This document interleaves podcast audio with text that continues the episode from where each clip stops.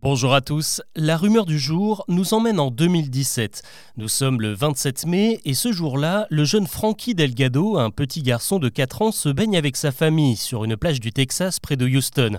Tout se passe bien jusqu'au moment où le bambin se retrouve déséquilibré par une vague et tombe la tête sous l'eau. Ses parents le repêchent aussitôt. Il tousse mais se remet rapidement. Tout va bien, il a simplement bu la tasse.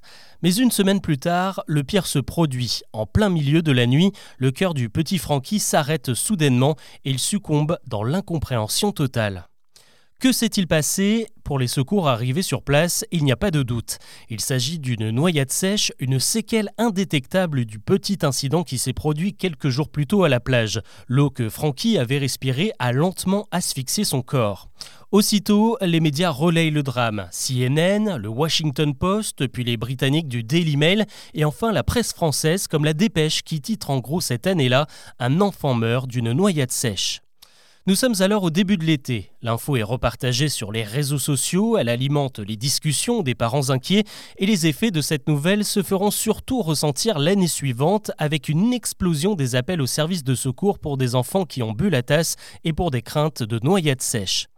Pourtant, derrière cette histoire qui a de quoi faire angoisser, il y a une info qui n'a pas vraiment circulé, ou en tout cas pas aussi vite que la première. C'est que l'autopsie du petit Francky a finalement conclu à une mort causée par une myocardite, une maladie cardiaque sans aucun lien avec l'incident de sa baignade.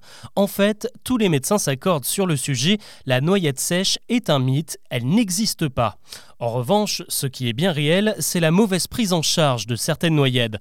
Car une noyade ne veut pas forcément dire que l'on repêche un corps inanimé. Il arrive parfois, et souvent chez les enfants, qu'une entrée d'eau dans les poumons provoque une privation d'oxygène. Des lèvres ou des doigts bleutés sont alors des signes qui doivent nous alerter car ça ne veut pas dire que l'enfant a froid, mais qu'il a encore de l'eau dans les poumons et qu'il manque d'oxygène. Et les conséquences peuvent être dramatiques, comme par exemple une infection pulmonaire. Les médecins rappellent donc que quand on boit la tasse, l'atout doit durer 5 à 10 minutes maximum. Au-delà, cela signifie probablement que le corps n'arrive pas à évacuer l'eau tout seul, il vaut mieux prévenir les secours. D'autres gestes qui peuvent sauver, n'hésitez pas à retirer un enfant de l'eau pour lui laisser le temps de se reposer après avoir bu la tasse car la nage demande trop d'efforts. Plus largement, ne quittez jamais un enfant des yeux même si tout semble sécurisé. Chaque année, plus de 1500 noyades sont enregistrées en France et sur trois est mortelle. Pour les enfants, c'est le plus souvent dans des piscines ou des petits bassins.